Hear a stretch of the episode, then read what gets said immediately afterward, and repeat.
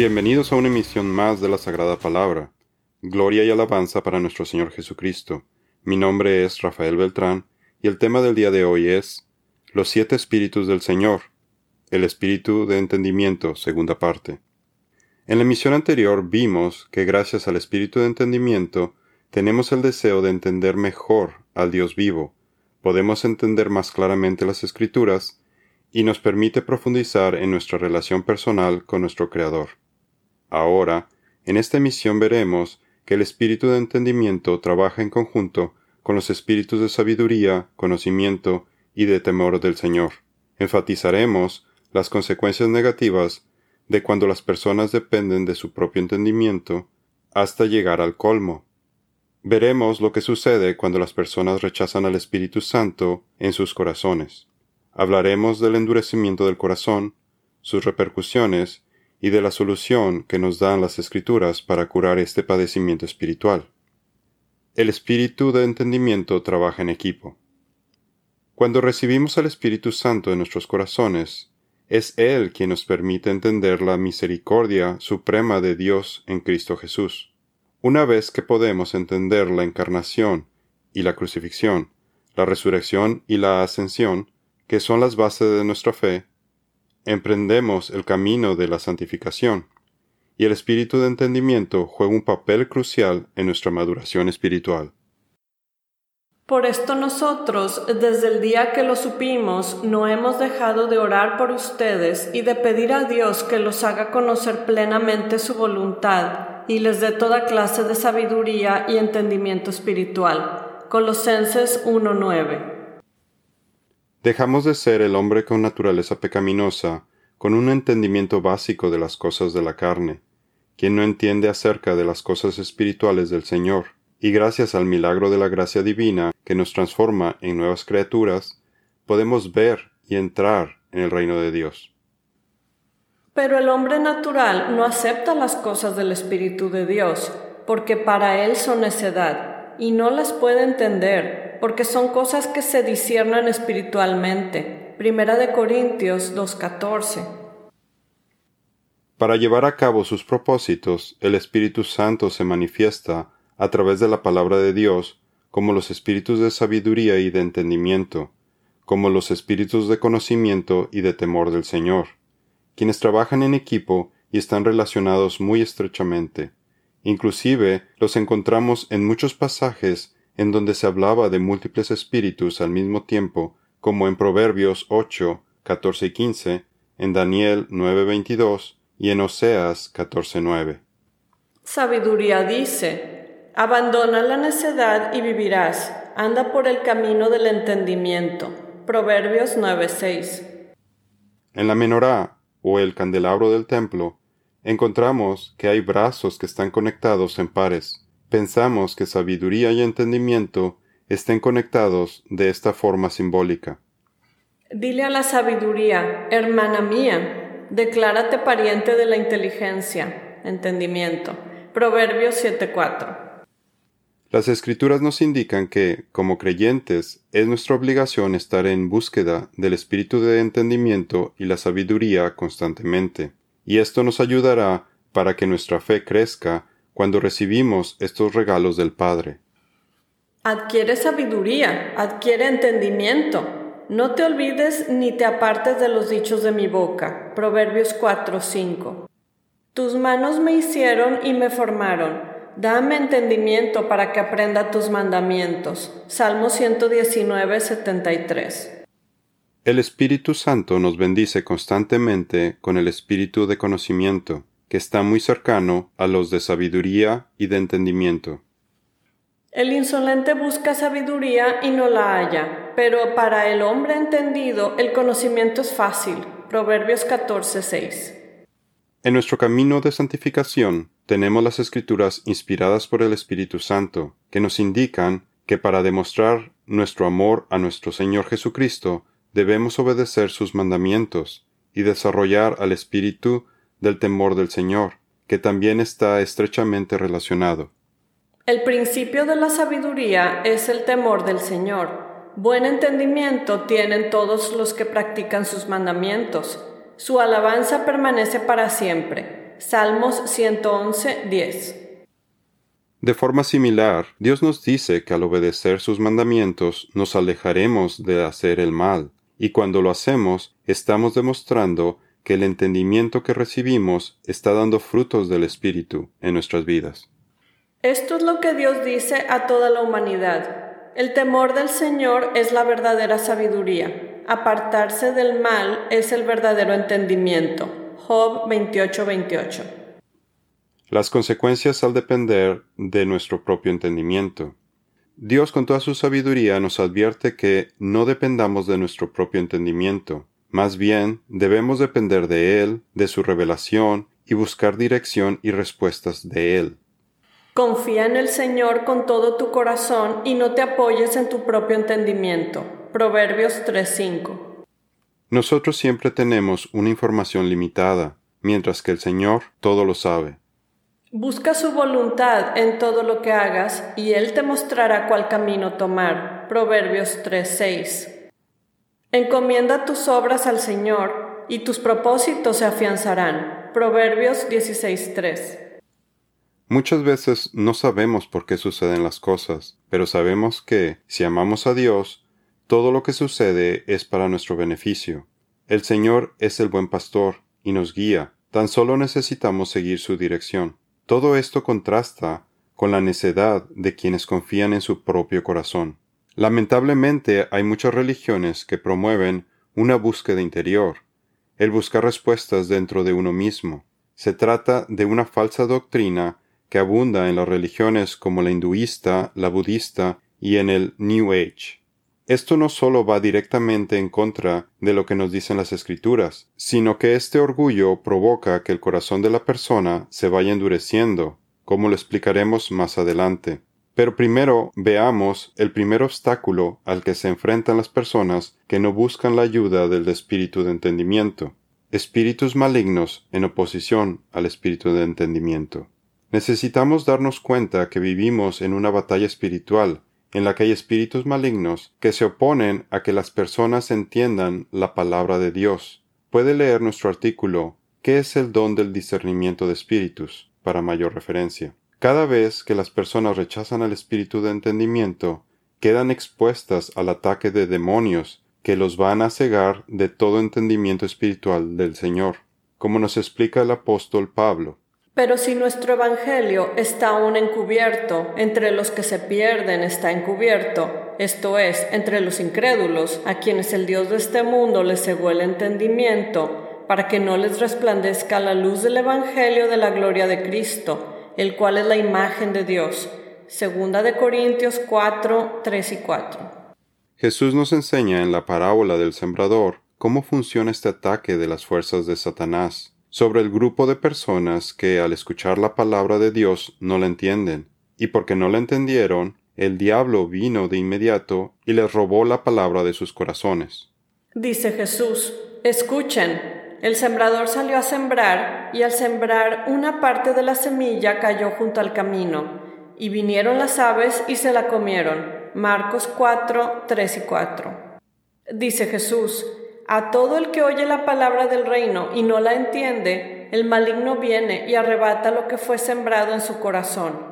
Este es aquel en quien se sembró la semilla junto al camino. Mateo 13:19.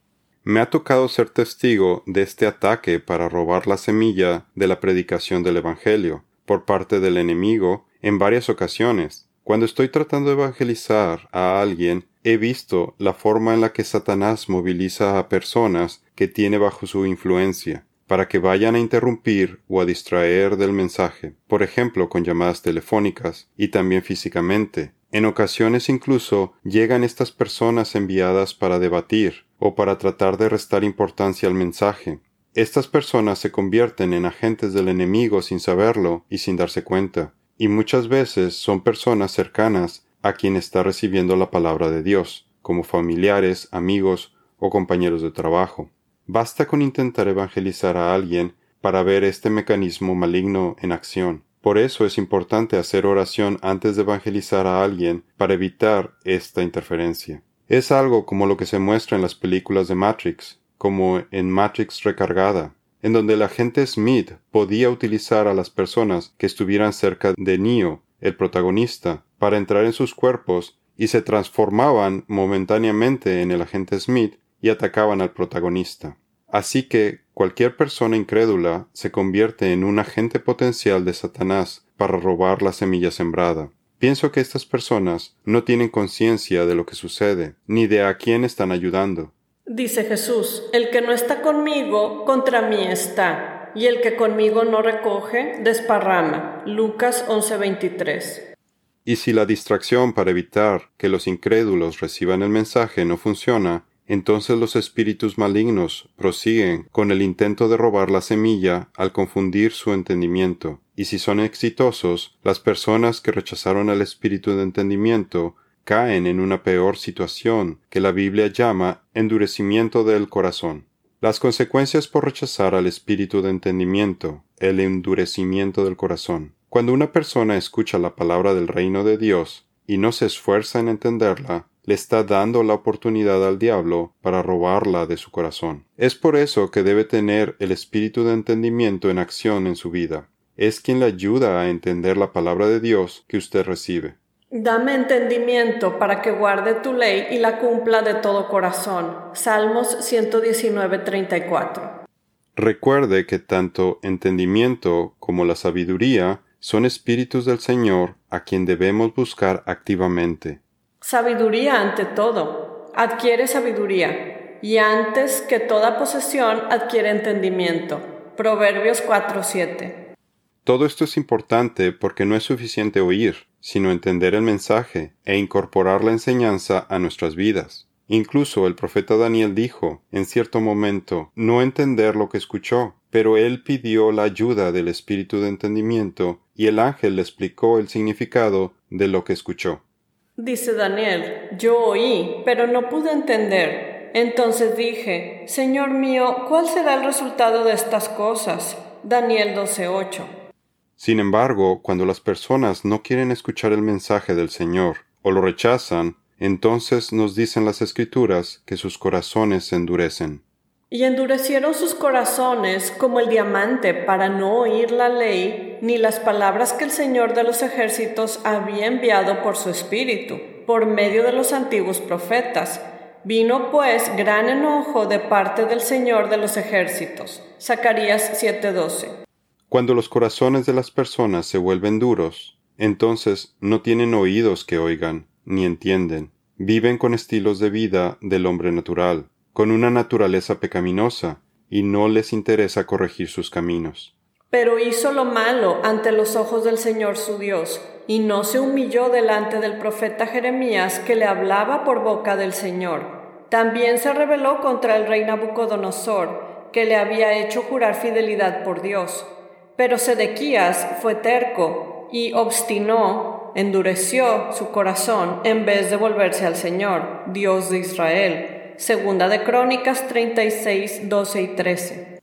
Hay un pasaje en Zacarías en donde vemos que las personas se negaron a hacer caso de ese llamado. Pero ellos rehusaron escuchar y volvieron la espalda rebelde y se taparon los oídos para no oír. Zacarías 7:11.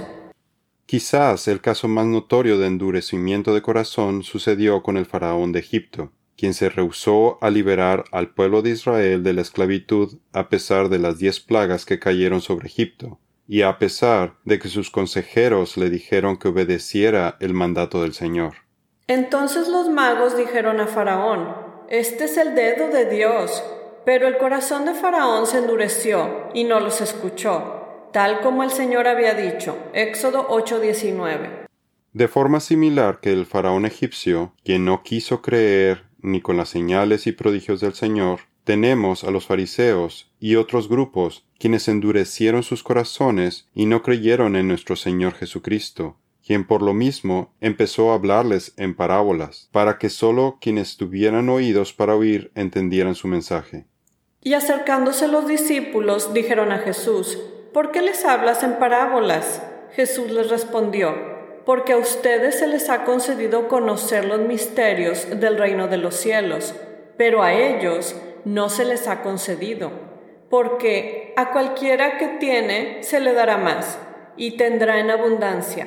Pero a cualquiera que no tiene, aun lo que tiene se le quitará. Por eso les hablo en parábolas, porque viendo no ven y oyendo no oyen ni entienden. Mateo 13, 10 al 13.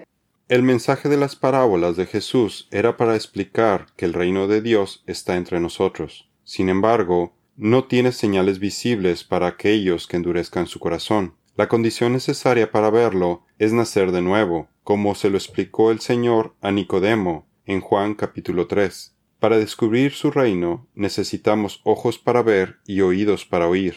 Observe que en varias ocasiones Jesús dijo, El que tenga oídos para oír, que oiga. Y en el libro de Apocalipsis el Señor nos dice que quienes tengan oídos para oír, que escuchen lo que está diciendo su Espíritu. El tener oídos para escuchar está relacionado también con un corazón o mente para entender y con ojos para ver. Pero cuando una persona tiene el corazón endurecido, ocurre lo opuesto. Dice Moisés, pero hasta el día de hoy el Señor no les ha dado corazón para entender, ni ojos para ver, ni oídos para oír. Deuteronomio 29:4. El Señor dijo, Ve y dile a este pueblo, oigan bien, pero no entiendan Miren bien, pero no perciban. Haz insensible el corazón de este pueblo. Embota sus oídos y cierra sus ojos. No sea que vea con sus ojos, oiga con sus oídos y entienda con su corazón y se convierta y sea sanado. Isaías 6, 9 y 10. ¿A quién hablaré y amonestaré para que oigan? He aquí que sus oídos son incircuncisos y no pueden escuchar He aquí que la palabra de Jehová les es cosa vergonzosa, no la aman. Jeremías 6:10. Hay varias consecuencias espirituales cuando las personas rechazan el llamado del Señor. Cuando esto sucede, las personas quedan sujetas a ceguera y sordera espiritual, como un acto judicial divino en respuesta a la dureza de sus corazones. Porque el Señor ha derramado sobre ustedes espíritu de sueño profundo. Él ha cerrado sus ojos los profetas y ha cubierto sus cabezas, los videntes. Isaías 29:10. Núblense sus ojos para que no puedan ver, y haz que sus lomos tiemblen continuamente. Salmos 69:23. Otra consecuencia es que el Señor los entrega a la dureza de sus corazones. Ellos quedan expuestos a las maquinaciones de sus propios corazones malvados, sus propios consejos y cosas que ellos mismos inventan o se imaginan, y el estado de la persona se va deteriorando con cada rechazo que la persona hace al espíritu de entendimiento. Su corazón se va endureciendo cada vez más con el pasar del tiempo. Dice el Señor, pero mi pueblo no escuchó mi voz, Israel no me quiso a mí. Por eso los entregué a la dureza de su corazón, y caminaron según sus propios consejos. Salmos 81, 11 y 12. Pensamos que cuando las personas llegan al endurecimiento máximo de su corazón, a un rechazo absoluto de la palabra de Dios, a un punto sin retorno, entonces podemos decir que están cometiendo el único pecado por el cual no hay perdón, al pecar en contra del Espíritu Santo, quien es el único que los puede convertir en hijos de Dios, para que puedan entrar en el reino de Dios. Dice Jesús, en verdad les digo que todos los pecados serán perdonados a los hijos de los hombres, y las blasfemias con que blasfemen. Pero cualquiera que blasfeme contra el Espíritu Santo no tiene jamás perdón, sino que es culpable de pecado eterno. Marcos 3, 28 y 29. Pensamos que el pecado imperdonable sucede cuando las personas han endurecido sus corazones a tal punto que no quieren saber nada relacionado con Dios y como consecuencia continúan cargando con sus pecados, lo que los llevará a estar separados de Dios por toda la eternidad, están muertos espiritualmente. Esta terquedad y falta de arrepentimiento les impide ser sanados, tanto física como espiritualmente. Pues el corazón de este pueblo está endurecido, y sus oídos no pueden oír y han cerrado los ojos. Así que sus ojos no pueden ver y sus oídos no pueden oír, y su corazón no puede entender, y no pueden volver a mí para que yo los sane. Hechos 28-27. La necedad o insensatez es un espíritu que se opone al espíritu de entendimiento. Podemos ver este contraste en las Escrituras. La necedad es alegría para el insensato, pero el hombre inteligente, entendido, anda rectamente. Proverbios 15:21. Este espíritu de necedad también se opone al de sabiduría. Puede ver más detalles acerca de esto en Los siete espíritus del Señor, Espíritu de Sabiduría, parte 2. Al tener el corazón endurecido, inclusive si estas personas hicieran oración cuando enfrentan algún problema, el Señor no los escuchará, y Él nos explica el por qué. Como no me escucharon cuando los llamé, tampoco yo los escucharé cuando ellos me llamen, dice el Señor Todopoderoso. Zacarías 7:13. ¿Cómo puede ser curado un corazón endurecido? Un corazón endurecido es un corazón que no tiene al espíritu de entendimiento. Quisiera advertir que debemos tener cuidado con este problema y reconocerlo en quienes lo padecen, porque pareciera que cada vez que las personas rechazan el mensaje del Señor, a su palabra o a sus servidores, el corazón de estas personas se endurece cada vez más, y pareciera ser más difícil para ellos poder regresar al camino correcto. Estas personas viven bajo opresión espiritual, Puede ver nuestros artículos acerca del discernimiento espiritual, parte 1, para ver más detalles. La única forma en la que una persona oprimida espiritualmente puede curar su corazón endurecido es a través de la gracia de nuestro Señor Jesucristo. Yo dije, Oh Señor, ten misericordia de mí, sana mi alma, porque contra ti he pecado. Salmos 41.4. La persona tiene que reconocer que necesita a Dios en su corazón, necesita ponerse en una posición de humildad y admitir que ha pecado contra Dios, arrepentirse de sus transgresiones e inequidad, pedirle perdón a Dios y regresar a Él. Más bien, primeramente a los que estaban en Damasco y en Jerusalén y por toda la tierra de Judea, y a los gentiles, les he proclamado que se arrepientan y se conviertan a Dios, haciendo obras dignas de arrepentimiento. Hechos 26:20. Te manifesté mi pecado y no encubrí mi iniquidad. Dije, confesaré mis transgresiones al Señor, y tú perdonaste la culpa de mi pecado. Selah. Salmos 32.5. Al dar este paso, el Todopoderoso perdona nuestros pecados. Por tanto, arrepiéntanse y conviértanse para que sus pecados sean borrados, a fin de que tiempos de alivio vengan de la presencia del Señor y Él envíe a Jesús, el Cristo designado de antemano para ustedes. Hechos 3, 19 y 20. Cuán bienaventurado, bendecido es aquel cuya transgresión es perdonada, cuyo pecado es cubierto. Cuán bienaventurado es el hombre a quien el Señor no culpa de iniquidad y en cuyo espíritu no hay engaño. Salmos 32, 1 y 2. Cuando Dios perdona nuestros pecados, entonces obtenemos salud, el Señor nos cura. Dice Jesús, de otro modo verían con los ojos, oirían con los oídos y entenderían con el corazón y se convertirían y yo los sanaría. Mateo 13:15b. Observe esa relación que hizo Jesús cuando curó al paralítico, diciéndole que sus pecados estaban perdonados. Subiendo Jesús en una barca, pasó al otro lado del mar y llegó a su ciudad. Y le trajeron un paralítico echado en una camilla. Y Jesús, viendo la fe de ellos, dijo al paralítico, Anímate, hijo, tus pecados te son perdonados. Mateo 9, 1 y 2. Por último, el Señor nos cura del corazón endurecido al reemplazar al corazón existente, que Él lo llama de piedra, y darnos uno nuevo de carne y la transformación en nuevas criaturas, creyentes vueltos a nacer o hijos de Dios, es completada cuando al mismo tiempo nos envía a su Espíritu, quien nos ayuda a ser más cuidadosos de cumplir sus mandamientos. Dice el Señor, les daré un corazón nuevo y pondré un espíritu nuevo dentro de ustedes. Quitaré de su carne el corazón de piedra y les daré un corazón de carne. Pondré mi espíritu dentro de ustedes y haré que anden según mis leyes, que guarden mis decretos y que los pongan por obra. Ezequiel 36, 26 y 27. Para concluir este artículo del espíritu de entendimiento, quisiera que reflexionara en el siguiente pasaje bíblico. El principio de la sabiduría es el temor del Señor. Buen entendimiento tienen todos los que practican sus mandamientos. Su alabanza permanece para siempre. Salmos 111, 10.